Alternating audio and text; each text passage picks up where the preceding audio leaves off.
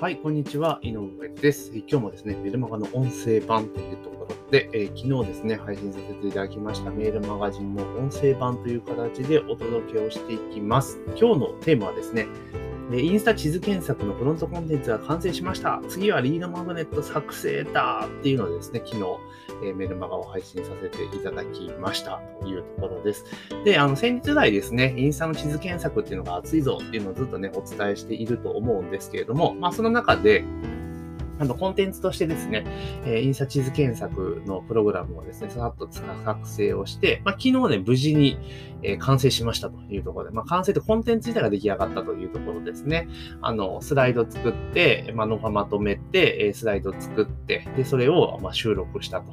いうところまで、まあ、完了したというところですね。収録と編集まで完了したかな。で、もうサーバーにもアップロードしているので、まあ、いつでも公開できるとような状況までできたぞというところなんですね。で、あの、インスタ地図検索がなんでちょっとこれ対応しなきゃいけないのかっていうのは、まあもちろん今までお話をさせていただいておりましたが、まあ、改めてコンテンツを作っていく中で、まあ、感じたことというか、まあ、いろいろ整理しながらね、進めたわけなんですけれども、これね、あの、なんていうかな、まあ、昨日も話したかもしれないけれども、あの、Google マイビジネスのね、集客今すごいできるっていう話題になってるじゃないですか。だけど、その Google マイビジネス経由の、だ Google マイビジネスに到達するまでのルートですよね。まあ、検索するっていう作業があると思うんですけれども、もちろん近くの〇〇系でね、検索してる場合は、まあ、別に、ま、問題ないんじゃねってとこなんですけど、指名検索してる場合っていうのがね、また一定数あるはずなんですよ。で、その指名検索するときって、じゃあどっから来てんのって話になったときに、まあ、インスタからってことを結構想定できるんですよね。なんでかっていうと、インスタグラムでのその店舗集客の店舗を探す好き、流れっていうのは、まあ、インスタで例えばハッシュタグで検索したりとか、しますよね。お肉とか、ジ肉スタグラムとか、うんで、検索して、で、写真を見て、なんか、美味しそうだなと思ったところをタップして、で、それでまあ、お店情報とかね、調べて、そのキャプションとか見ながら見て、あ、ここの店行こうってなって、じゃあ行くぞって決まった時に初めて何をやるかっていうと、その店舗名とかを、まあ、Google 検索とかで調べる。Google マップとかで検索する。で、そうすると Google マイビジネスは当然ヒットするから、まあ、流れてくるわけですよね。だからそういったアクセス数結構な数実はあるんじゃねっていうところが、まあ、想定できます。ですから飲食店さんの場合とかって、あの、インサイト、Google マイビジネスのインサイトを見れば、どのキーワードで来てるか確か見れたはずですよね。だからそれ見ていただいて、指名検索が多い場合、要は店舗名の検索ですね。多い場合っていうのは、もう確実にインスタから来てるってことが想定できますので、もうそういった店はね、すぐにこのインスタ地図検索っていうのを、まあ、対対応しなきゃいけないかなっていうのはちょっとね、思いました。うん。だから、意外に今って Google マイビジネスをね、しっかりやっとけば、まあ、ウェブからの集客って結構低コストでできますよっていうのがね、かなり一般化してきてると思うんですよ。ですからね、どこのお店さんもやられてると思うんですが、まあ、実はもうちょっと深掘りしていくと、確かに Google マイビジネスが来た通って入ってきてるんだけれども、そこに至るまでのプロセスですね。そこをやっぱりちょっとね、抑えていかないと、ここから先きついのかなと。で、まあ例えば近くの〇〇とか、まあ、指名検索以外での流入が多いようであれば、あの、Google マイビジネスをね、しっかりやっとけば、まあ、それだけでそんなにね、影響を受けることはないかなっていうところなんですが、指名検索が多い、店舗名で検索が多いっていう場合は、えー先ほどから申し上げている通り、地図検索ね、インスタ地図検索を対応しとかないと、アクセス数が思いっきり減るリスクっていうのがちょっとあるかなという印象を持っています。なので、あの、店舗さんとかね、ほんと間違いなくこの、インスタの地図検索っていう対応はね、もう外せなくなってきますので、あの、ぜひ対応していただきたいというところなんですね。で、まあ、ちょっといろいろ調べていく中で、まあ、アンケート結果とか見ていくと、やっぱ、全体の中で6割とか、まあ、その、例えば、普段飲食店を探すとき何で検索調べますかって時に、結構ね、6割ぐらいインスタグラムって答えてるんですね。で、旅先でもやっぱ同じぐらい出てるんですよ。で、特に飲食店が、このインスタで店を探すって傾向がすごく強いですよね。あの、比率高いんですよ。で、あとは、その、なんていうのかな、え実際じゃあ今インスタで検索するときさっき言ったハッシュタグで検索するとかってなんだけれども、ユーザーのほとんど6割、7割ぐらいがやっぱ不満を持ってるんですね。検索しにくいと。もっとなんとかしてくれよっていうのがやっぱ潜在的なニーズとしてあったと。で、それに対して今回 Google じゃなくてインスタが答えるというような形でインスタ検索、地図検索っていうのが入ったんですね。で、そのインスタ地図検索っていう機能を説明した上で利用以降っていうのを、あ、まず認知度ですよね。現状認知度ってとこ調査したら、まあ、ざっくり4割の人しか知らないと。か6割知らないんですね。半数以上がまだその便利な機能を知らないと。で、知らない人に対して、そんな機能があったらどうですかって言ったら、使ってみたいって人が7割以上いるんですよね。ということは、これも一般化するのも時間の問題なので、これ普通に使われるようになったらですね、検索、お店を探す検索の主流がますますインスタ度合いが高まってしまう。ただ今まではインスタでね、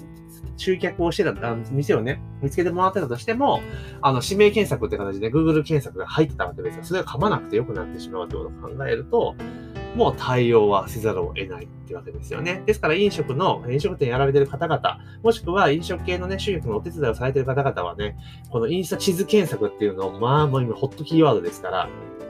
ぜひこれをね、え導入をする、まあ、下は導入支援をするってことをやっていただけるといいかなというところでございます。で、私の場合は別に飲食店を営んでるわけではなく、むしろその飲食店さんとかにこういったやり方をね、えお手伝いをするとか、やり方をね、指導させていただくっていうようなお仕事をさせていただいております。あと同業者の方に情報提供ということをやってますので、当然ですね、こういうのが出てきたらコンテンツでちゃんと調べて、やり方とか使い方、活用方法を研究して、で、えーまあ、コンテンツ化して提供するっていうのが、まあ、そもそも私のお仕事なので、で今回はコンテンツ化したというところなんですね。で、今後どういう展開をしていくかって言いますと、今、あの、コンテンツでフロントと言われるコンテンツですよね。あの、よく私はビジネス書に立つ分ぐらいの価格帯のコンテンツを作りましょうっていうお話をしています。でなんでその価格帯かっていうと、あの、ちょっとね、必要だと思う私は手軽に買えるっていうところがあります。で、え当然ですね、あの、こういった情報系のコンテンツっていうのは、あの、普通、通常ね、数万円とか結構高い、いい値段するじゃないですか。だいきなりそれをね、数万円の商品を売るのってね、正直難しいんですよ。だけど、まあ、一回お試しというところで、あの、まあね、出してるコンテンツはすごいいいやつ出してるので、お試しどころのサービスじゃないんだけれども、ただ実際初めての方っていうのはね、やっぱ手に取ってみて、もちろんその教え方が合う合わないとか喋り方が合う合わないっていうのはあるので、まあ一回ね、手に取っていただいて、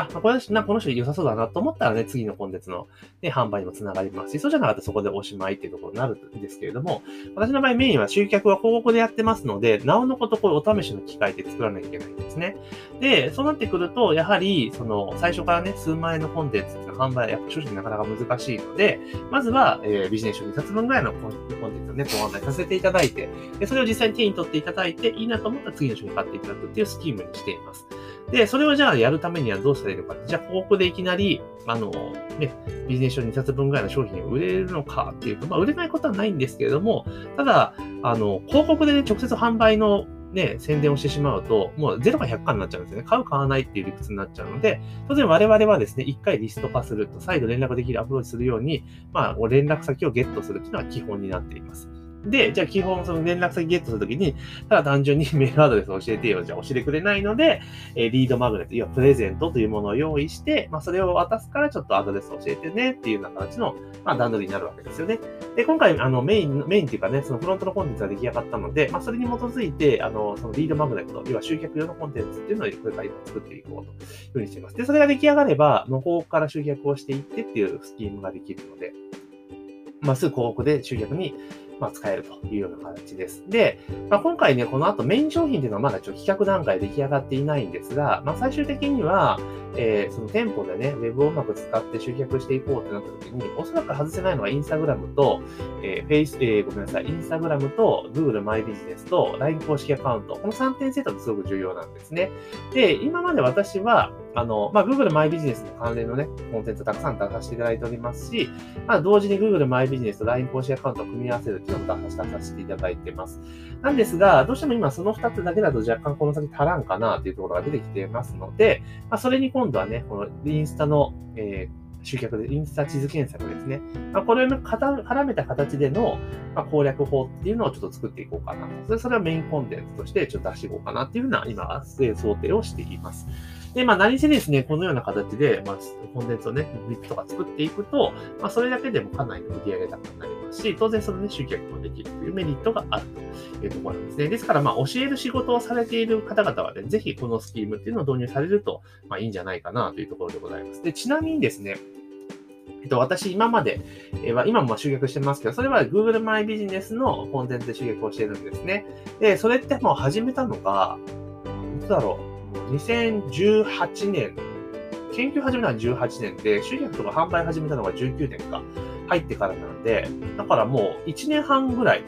やってるんですよ。それでね。でもそれでもまだ売り上げ取れてるし、あの、集客もできてるってこと考えて、結構息の長いネタなんですが、どうしても以前ね、始めたばかりの頃と比べれば、まあ、競合さんも多かったで、多くなりましたし、まあ、同業さんのね、情報とかも結構増えてきているっていうのは現状です。で当時は始めたばかりの頃で Google マイビジネスそもそも何っていうところからお話をしなければいけなかったのが、まあ、今では Google マイビジネスって言葉自体がもう定着していますので、まあ、非常にですね、まあ、競合も増えてきているという状況を考えると、まあ、それをね、今でも集客できているから続けるのもいいんですが、まあ、ちょっと新たなね、切り口でっていうところで、まあ、この、えー、Google じゃなくて、インスタ地図検索っていうところのね、攻略っていうのをね、やっていこうかなと。で、これやっていくと、その今まで広告配信者リストそのまま使えるので、ね、えー、いいかなっていうところでやっていこうかな。で、これもやっぱりね、息の長い、えー、コンテンツになってくれたらいいなと思ってます。1年半ぐらいね、回していければ、まあ、その間にまた正しいことを研究してね、リリースしていくっていうサイクルが生まれますので、まあ、これでどんだけ稼げるのかっていうところはちょっと楽しみなところです。実際 Google マイビジネスネタでどんだけ稼いだんだよっていうところでですね、結構、えー、売り上げいってますんで、まあ、それに次ぐらいね、伸びてくれると嬉しいなとは思っています。なので、あの、このような形でですね、皆さんがお持ちの知見っていうのをしっかりと形にしてですね、あの、まあ、ネット上から集客して販売をしていく、コンテンツとして販売をしていくっていうね、あの、パネルとかスキームを作っておくと、比較的売り上げが安定していくので、まあ、特に同業の先生方ですね、は、ちょっとこの手法っていうのを導入されるといいんじゃないかなというふうに、私は常々思っています。で、そんな中で、もちろんコンテンツ販売でね、自分で直販するっていうのが一番最終的な理想なんですが、とはいえですね、いきなり直販するっていうのもなかなか難しいっていう部分がありますので、おすすめしているのは、ストア化っていうね、オンラインセミナーのね、プラットフォームを使って、まあ、そのフロントの商品っていうところを、まあね、あの、ライブで講義をするっていうのをやっていくのをかなりお勧めしています。で、その理由はなぜかっていうと、では、スターカの場合っていうのは、まあ、公のプラットフォームじゃないです。公っていうか、皆さんが知っているプラットフォームで、その講師自身がコントロールできないところですよね。だからそこにレビューが溜まっていったりとか、受講回数とかっていうところ、あとは、えー、教えた数とかってまあどんどん溜まっていくわけですよね。で、感想も溜まっていくってなると、社会的証明になるわけなんですよ。ですから、そういったもので活動をしっかりしているぞと。で、受講生もこんなにいるぞと。で、こんな意見ももらってるぞっていうのがあれば、仮にその独自で直販するにあたっても、そのね、社会的証明って活用できますので、結構商品売りやすくなったりするんですよね。まあ、あとは、いきなり先生ポジションからスタートできるから、あの、権威性っていうのをまとった形でスタートできるっていうところがあります。ですから、例えば、あの、コンサルしたてとかね、デビューしたてとか、まだ実績ないぞみたいな人とか、あと、資料の先生方でね、あの、資格取ったばっかりとかね、そういう方でちょっと実績がないって方はね、実はストア化を使うとですね、まあ、うまくスタートアップができるんじゃないかなというふうに私は思っていますし、今結構ね、おすすめをしています。で、ストア化やるといいメリットって何かって、まあそういうね、権威性とか社会的証明っていうのはあるんですけども、そもそもですね、コンテンツが量産できます。量産できます。なぜかっていうと、要はオンラインで生放送でライブやるとは、スライド作ったりとかいろいろコンテンツ作るわけじゃないですか。で、それを生で放送やるわけですよね。それ単純に収録すればコンテンツになるるわけですよ。講義コンテンツになるわけですよね。なんですよ。だからストアからの絡めると、コンテンツいっぱい無限に作っていけるっていうメリットがして、作らざるを得ない状況に追い込まれるので、商品めちゃめちゃ増えるんですよ。で、商品が増えるってことは、販売する機会もすごく増えていくので、売上上昇につながってきますので、まあ、結構ね、先生業の方々ね、コンサル業の方々で、まあ、まあ、先生業、コンサル業はね、我々、先生業と言われているものに関して、どちらかというと、従来型労働集約型のビジネスモデルなので、まあ、ある程度自分が動いてなんぼっていうところがあると思うんですが、それだとね、やっぱり限界があります。なので、まあ、うまくね、こうやってコンテンツ化をしていって、あの、自動化できるとか自動化していくっていうのが非常におすすめなので、まあ、ぜひね、ちょっともう今、限度来てるなっていう方とか、土新人の方々はこのコンテンツビジネス3人にあたって、まあ、ストア化っていうところを始められるといいんじゃないかなというふうに思ってます。で、今回ですね、オンライン講師を育成しようっていうところで、まあ結構私もやってますけど、すごくいいので、あの、ずっとね、講座をやっています。で、その講座自体が実は昨年、あ今年の春からね、やっていまして、1期生が無事に3先月終わりまして、皆さんね、大満足の実業だって言って、今も、まあ、活動されているという状況なんですけど、それ好評だったので、今回2期を募集することとさせていただきました。で、2期の募集自体はね、えー、やりますので、もしこのオンラインセミナー講師っていうやつですね、まあ、それに興味あるぞと、チャレンジしてみたいぞっていう方はですね、この音声の概要欄にあのリンク貼っておきますので、2期生募集のね、でそちらの方に登録をしておいてください。で、あの、多分聞かれる時期、これ音声なので聞かれる時期によっては、もう募集が終わってる時もあります。ただ、登録しておいていただければ、募集再開の時にすぐご案内が行きますので、必ずですね、興味ある方は登録しておくことを、はい、強くお勧めしますというところで、で、今日はですね、えー、インスタ、前回のね、昨日のメルマガの音声版というところで、インスタ地図検索フロントコンテンツが完成しましたがリードマグネットは作成だっていうことをね、お届けしましたがその書いた内容に関するちょっと深掘りというのを今回音声版というところで、え、お届けいたしました。ぜひね、あの番組、ポッドキャストのね、登録とフォローね、忘れずにお願いできますえ。お願いします。登録、フォローしといてくださいね。お願いします。あとは、アップルで聞かれている方々で、アップルポッドキャストで聞かれている方々、ぜひ、あの、レビューをえ、書いていただきたいなというふうに思います。レビューと評価ね、入れていただきたいなと思います。で、もしね、レビューと評価入れていただきましたら、その画面をですね、スクショ取って私の方に送っていただけたら、なんかね、お礼をしたいなというふうに思ってますので、まあ、ぜひね、レビューも書いていただけるとありがたいなというふうに思っております。というところでちょっと長くなりましたけれども、えー、本日の、えー、メルマガの音声版の配信は以上とさせていただきます。明日もね、お届けしますので、ぜひね、また聞いてください。それでは、いい、失礼いたします。